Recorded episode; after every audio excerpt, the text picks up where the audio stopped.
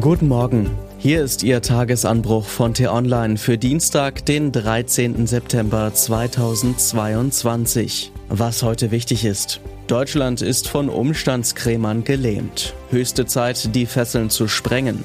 Geschrieben von T-Online-Chefredakteur Florian Harms und am Mikrofon ist heute Lars Feyen. Die Inflation und die Energiepreise steigen, die Konsumlaune und das Vertrauen in die Regierung sinken. Die Stimmung ist mies am Beginn dieses Herbstes. Das ist betrüblich, aber kein Naturgesetz. Deutschland könnte sogar in Krisenzeiten ein sehr erfolgreiches Land sein, würde der Staat sich bei seinen Eingriffen auf das Wesentliche konzentrieren und die Menschen ansonsten einfach mal machen lassen. Tut er aber nicht. Im Gegenteil, hierzulande hat sich ein schädlicher Staatsdirigismus bereitgemacht. Er lähmt die Eigeninitiative, ordnet das Vernünftige dem Vorgeschriebenen unter und facht den Verteilungsstreit um Steuergeld an. Die Regelungswut durchzieht sämtliche Bereiche des öffentlichen Lebens. Sie beginnt bei Behördenformularen auf dem Finanzamt und reicht bis zur Krisenpolitik der Bundesregierung.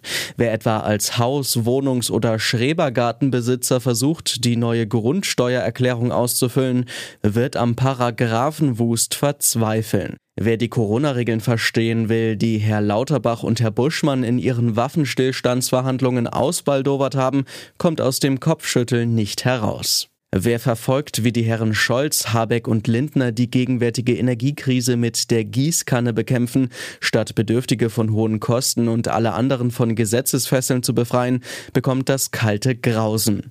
Über die vielen Unzulänglichkeiten kann auch das dritte Entlastungspaket nicht hinwegtäuschen. In Deutschland will der Staat alles regeln und wer gerade an der Regierung sitzt, will gemäß seiner Weltanschauung alles für alle bestimmen. Sei es die Höhe von Windrädern oder die Breite von Parkplätzen, sei es der Nebenverdienst von Rentnern oder die Frage, ob Arbeitgeber das Anschreiben eines Jobbewerbers an einen Kollegen weiterleiten dürfen.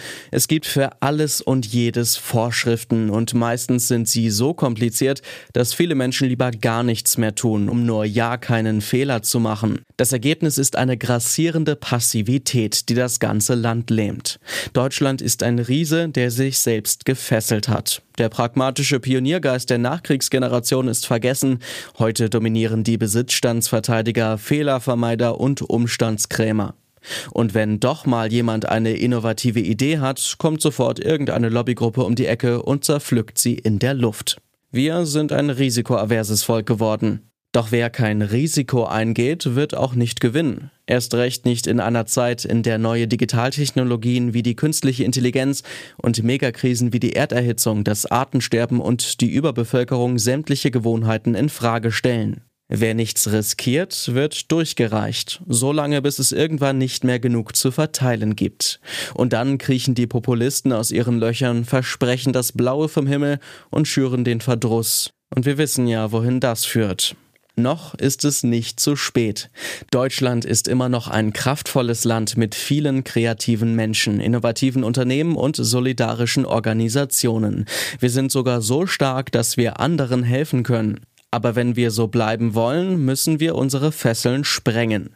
Die Dauerbeschäftigung mit dem Ukraine-Krieg und seinen Folgen ist zweifellos wichtig.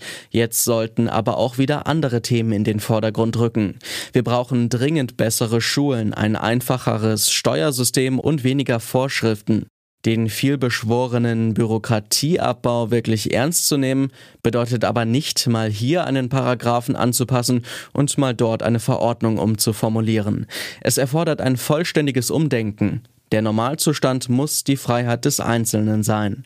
Und nur dort, wo es nötig ist, um die Rechte anderer Menschen zu schützen oder Schwächeren ein Leben in Würde zu ermöglichen, sollte der Staat eingreifen. Dann auch gerne großzügig, aber bitte nicht mit der Gießkanne. Was heute wichtig ist. In England dominiert der Tod von Elizabeth II. weiterhin das öffentliche Leben. Gestern wurde der Sarg der Monarchin durch Edinburgh gefahren. Heute steht die nächste Etappe ihres langen letzten Weges auf dem Programm. Am Nachmittag sollen die sterblichen Überreste der Queen die Reise nach London antreten. Es war ein Verbrechen, das die ganze Republik entsetzte.